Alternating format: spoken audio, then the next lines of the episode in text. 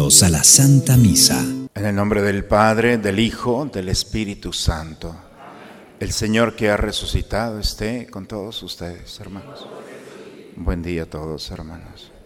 Pues hay un día muy especial para nuestras familias, para ustedes, Día de las Madres, en las que le damos gracias a Dios por haber sido tan creativo y habernos permitido participar ya desde esta vida de su delicadeza a través de el rostro y la presencia de nuestras mamás. A ustedes que participan de esta gracia, bueno, pues las pongo en las manos de Dios, pero también ustedes son fruto y aprendieron de sus madres. Muchas de ellas quizá ya en las manos de Dios, pero es una cadena de amor que el Señor por su creatividad y su misericordia nos ha permitido vivir. Entonces, hoy pues pedimos a Dios por nuestras mamás en el cielo, por todas aquellas que han pasado por nuestra vida, por ustedes que tienen el don de la vida y por otras madres que espiritualmente, aun cuando no tienen hijos físicamente, han tenido un corazón de madre al adoptarnos, al acompañarnos. Y por eso hoy pues nos unimos todos para darle gracias al Señor.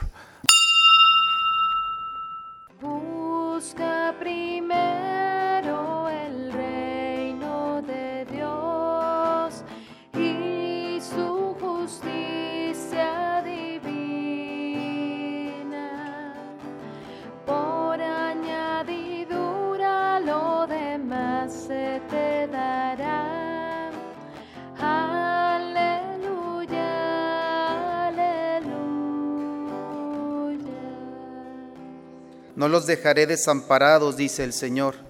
Me, voy, pero volveré a ustedes, y entonces se alegrará su corazón. Aleluya, aleluya, aleluya, aleluya, aleluya.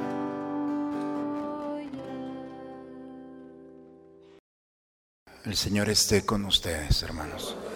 Proclamación del Santo Evangelio según San Juan. En aquel tiempo Jesús dijo a sus discípulos, Dentro de poco tiempo ya no me verán y dentro de otro poco me volverán a ver. Algunos de sus discípulos se preguntaban unos a otros, ¿qué querrá decir eso con que dentro de poco tiempo ya no me verán y dentro de otro poco me volverán a ver? Y con eso de que me voy al Padre. Y se decían, ¿qué significa eso un poco? No entendemos lo que quiere decir. Jesús comprendió que querían preguntarle algo y les dijo, están confundidos porque les he dicho, dentro de poco tiempo ya no me verán y dentro de otro poco me volverán a ver. Les aseguro que ustedes llorarán y se entristecerán, mientras el mundo se alegrará. Ustedes estarán tristes, pero su alegría se transformará en alegría. Palabra del Señor. Pues así es que es el Día de la Madre. Vienen muy guapas todas, ¿eh? como siempre. Y celebramos, eh, la humanidad, nos regocijamos y celebramos en Dios esa creatividad que ha tenido para formarlas, a diferencia del hombre que fue creado de la tierra y sulfó sobre la nariz Dice la escritura que la mujer no fue creada, fue formada de la otra parte del hombre, de la parte divina, porque el hombre había sido creado de la tierra y del sulfo del aliento divino. Dice que Dios tomó de la otra parte, no de la tierra, sino de la parte divina y formó a la mujer. Y esa historia continúa en ustedes porque ustedes no crean hombres, no son fábricas, pero sí participan de formar hombres. Y por eso la maternidad es la participación de Dios. Y esa participación en la que ustedes se modifican como seres humanos.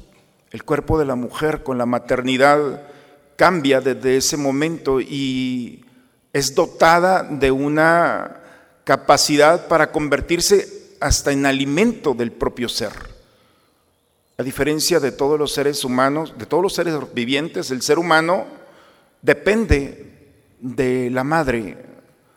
Los seres irracionales, los animalitos apenas nacen y son independientes. El ser humano no, necesita de la mujer.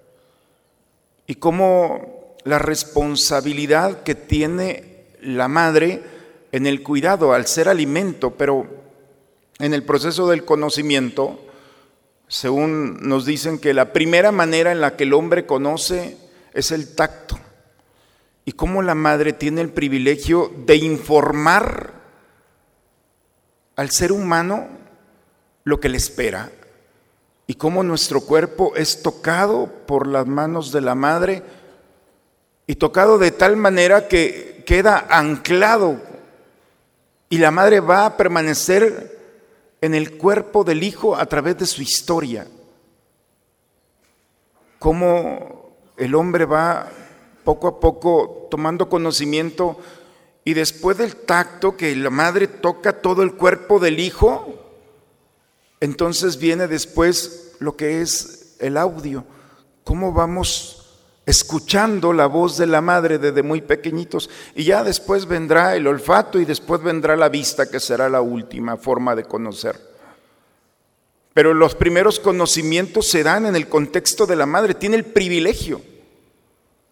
Y eso no nos lo vamos a poder quitar nunca porque hemos sido tocados de tal manera en nuestra primera etapa del conocimiento que aun cuando pasen los años la madre estará presente cuando toquemos, le llamaban o le llaman ancla, cuando tocamos ciertas partes de nuestro cuerpo, allí está. Por eso la madre podrá, podrá ser una ancianita, podrá estar limitada por la enfermedad, pero su tacto nuevamente al tocar la piel del hijo provoca esa reacción de ternura, de amor, como las palabras de una madre siempre van a llegar al corazón del hijo, siempre. Parece que no les hacemos caso, pero solamente parece, porque las primeras palabras, a las primeras voces que escuchamos son las palabras de la madre y siempre van a tocar las partes más sensibles del corazón. Uno de mis amigos me decía, estudiando fuera, que cuando su madre estaba muy enferma, eh, le avisan y él se viene, estaba en España y se viene y la mamá con una enfermedad tremenda, allí estaba, postrada, ya a punto de morir cuando llega el hijo. La pregunta de la madre ante el dolor, ante la debilidad, ante todas las circunstancias del cuerpo de la madre, la, la pregunta de la mamá es, ¿ya comiste? Es decir, te estás muriendo y todavía estás preocupada por el otro. Por eso, técnicamente, la madre no puede llamarse individuo, no es un individuo, no son individuos, porque individuo significa que no puede dividirse. En cambio, el corazón de una madre con la maternidad, desde el momento del nacimiento del hijo, desde el momento de la concepción, sus pensamientos ya no son para ella, siempre está pensando en el hijo o en la hija. Sus sentimientos ya no son de ella, ya no le pertenecen, siempre estarán en el hijo o la hija. Por eso dicen que la tristeza de un hijo es la tristeza de una madre. Y eso es ilógico, porque el dolor es físico, nos pertenece. ¿Cómo puede ser posible que una madre esté sufriendo por el dolor que no le pertenece a su cuerpo, sino está en el cuerpo de otro que es su hijo? ¿Cómo tiene esa capacidad para vincularse a un dolor que no es el suyo, pero también a la alegría. Y cómo los dolores y los sufrimientos son esa, ese misterio en el cual Dios las ha dotado. Y cómo ustedes tienen una gran responsabilidad como madres, la de entrar en el corazón del Hijo y que no olvide de dónde es que es de la eternidad. La misión de una madre, en pocas palabras, es depositarle en el Hijo la eternidad. Cuando una madre logra que el Hijo tenga a Dios en el corazón, entonces la madre ya se puede despedir. Porque la madre es el rostro de la delicadeza, el aroma, la presencia de Dios. Pero cuando el Hijo ha entendido que Dios está en el corazón, es cuando la madre puede ya con serenidad ponerse las manos de Dios, porque ha depositado la armadura necesaria para el Hijo. Cada uno de nosotros hemos sido diseñados por el corazón de una madre. Cada uno de nosotros hemos sido tocados, a pesar de que participan ya de la maternidad algunas de ustedes, todos hemos tenido el privilegio de tener una madre, una presencia real de Cristo, de su imagen a través de ustedes. No hace mucho tiempo leí una nota en la que en Florida un cocodrilo, caimán, atrapó a un niño y la madre, al darse cuenta de que estaba atrapado, la madre va y agarra al niño y empieza a luchar con el caimán. Total, gracias a Dios logró recuperarlo, pero pues las piernitas quedaron todas lastimadas de los, del hocico del, del caimán, de los dientes. Y cuando esta noticia trascendió, los medios de comunicación fueron. Y al preguntarle al niño eh, cómo había sido, niño de 8 o 9 años, y le dicen, ¿podemos ver las heridas? ellos, eh, el niño dice, sí. Que se levantó las mangas de la túnica que le habían puesto en el hospital y les enseñó las heridas que tenía de las uñas de su mamá donde los tenía. Los periódicos pensaban que les iba a enseñar la de las piernas. Ya lo que menos le importaba. Les enseñó las manos de la madre que se aferró a él y que gracias a eso lo rescató de un peligro. Esas heridas son santas heridas y ustedes tienen que aferrarse al corazón de sus hijos para no perderlos, para poner a Dios en el corazón de ellos para decirles que no están solos o no están solas, porque ustedes tienen una gran responsabilidad y es lo que estamos celebrando el día de hoy. Esa oportunidad que tienen los seres humanos de sentirse acompañados y venga lo que venga, el Hijo siempre encontrará la paz a través de las palabras, de los gestos, del contacto con la Madre. Por eso hay que darle gracias a Dios este privilegio. Cómo una madre tiene esa responsabilidad y ese cuidado de, irlos, de irnos conduciendo siempre. Las lecturas del día de hoy, Jesús dice, ustedes estarán tristes porque en poco tiempo no me verán, pero dentro de otro poco me volverán a ver. Ustedes se entristecerán, pero este mundo se alegrará, pero su tristeza se convertirá en alegría. Se van a entristecer porque no me ven, pero dentro de poco me volverán a ver. Y la manera más bella de entender este texto es que mientras no veamos a Jesús, nuestro corazón estará inquieto. Pero en el momento en el que nuestro corazón y nuestros sentidos del alma alcanzan a percibir a Dios, entonces en ese momento se goza. Y el rostro más hermoso para encontrar a Dios en nuestra vida, después de la Eucaristía, es el rostro de una madre. Cuando la madre es el reflejo de la misericordia, del perdón, de la delicadeza, del consejo, de la sabiduría, entonces el hombre puede estar tranquilo porque ha encontrado a Dios que camina en la historia personal a través de un rostro. Podemos encontrarlo de muchas maneras, pero sin duda a través de la madre podemos encontrar la manera más genuina del amor de Dios. Ese amor incondicional que es capaz de cualquier cosa, aún de exponer su propia vida por el cuidado y la defensa de su Hijo pues siéntanse muy privilegiadas. Denle gracias a Dios que son mujeres. Dense la oportunidad de agradecerle a Dios el privilegio de ser partícipes de esta corresponsabilidad de la obra divina, de cómo su cuerpo se ha transformado en custodio de una nueva vida. Y una vida es una esperanza.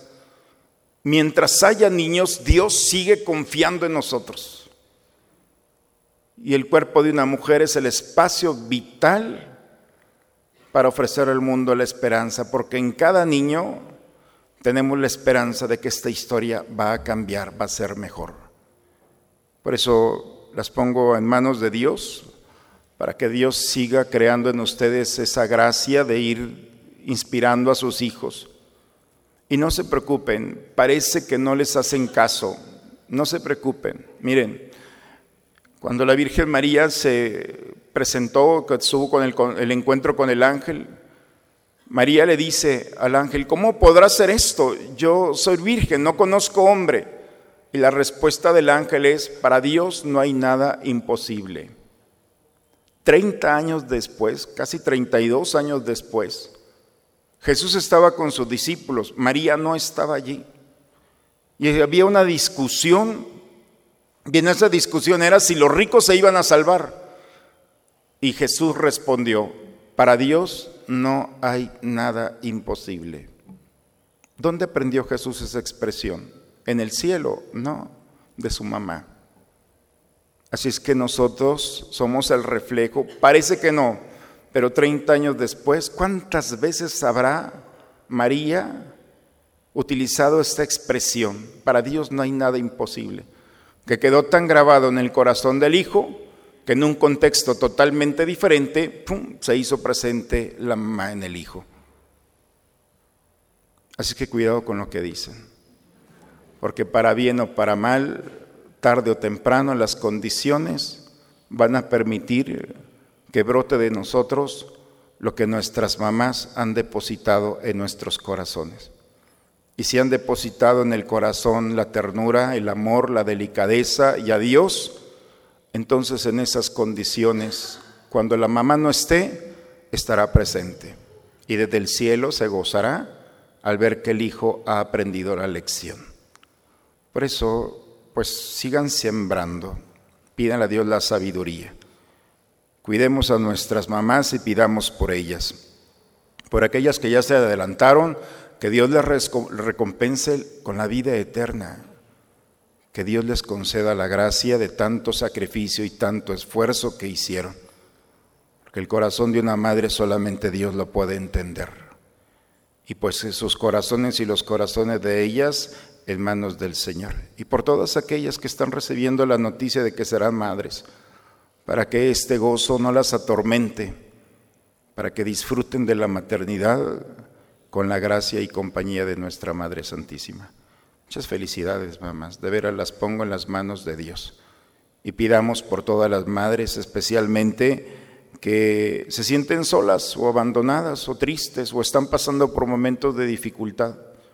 Estamos aquí para pedir por ellas, para que en esa soledad y en esa circunstancia encuentren a través de nuestra oración la presencia del Señor que las ha hecho partícipes también de la alegría de esta misión de ser madres. En el nombre del Padre, del Hijo y del Espíritu Santo. Amén.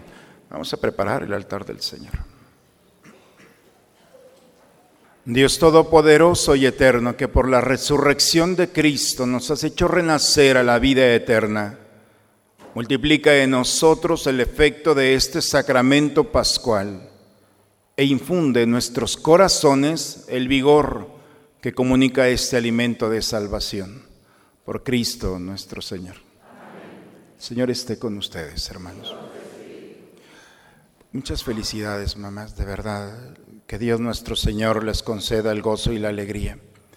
Como sacerdote, uno de los sacramentos que más me gusta es bautizar pero no porque solamente se hacen hijos de Dios los niños, sino porque al final me gusta dar la bendición. Es el único sacramento en el que el sacerdote le da una bendición a la mujer y le dice a la mujer, estarás con tu hijo siempre. La bendición es, la madre es en esta vida y en la otra. Ni la muerte puede quitarles a ustedes el don de estar con sus hijos. Y lo mismo que hicieron aquí, lo van a seguir siendo de ella, haciendo de ella. Por eso, pues es lo más bonito de todo. El matrimonio es hasta que la muerte los separe, gracias a Dios. Digo, gracias a Dios porque cumplieron con etapa. Pero, pero la maternidad no, esa se la van a llevar. Y así como ustedes aquí hoy tienen una misión y sus madres ya cumplieron, sus madres siguen cumpliendo. Nuestras madres que están en el cielo siguen iluminando nuestro caminar con sus palabras. Que un día como el día de hoy sea un día de gozo y alegría. Que Dios nuestro Señor les conceda siempre el gozo de esta etapa de la vida y sigan siendo esa delicadeza de Dios en el corazón de sus hijos. Con la alegría del Señor vayamos en paz, la misa ha terminado. ¿Sí le di la bendición? No, ¿verdad? Me van a regresar a Monaguillo, yo creo. El Señor esté con ustedes. La bendición de Dios Todopoderoso, Padre, Hijo y Espíritu Santo, descienda sobre ustedes, sobre sus familias y permanezca siempre. Pues a nuestra Madre Santísima también como Madre nuestra, decimos juntos, Dios te salve María, llena eres de gracia, el Señor es contigo, bendita eres entre todas las mujeres y bendito es el fruto de tu vientre Jesús. Santa María, Madre de Dios, ruega por nosotros los pecadores, ahora y en la hora de nuestra muerte. Que tenga muy bonito día para todos. En la puerta se les va a dar un detallito a las mamás. Espero lo, lo disfruten. Buen día para todos. Dios los bendiga. Dulce madre, no te alejes,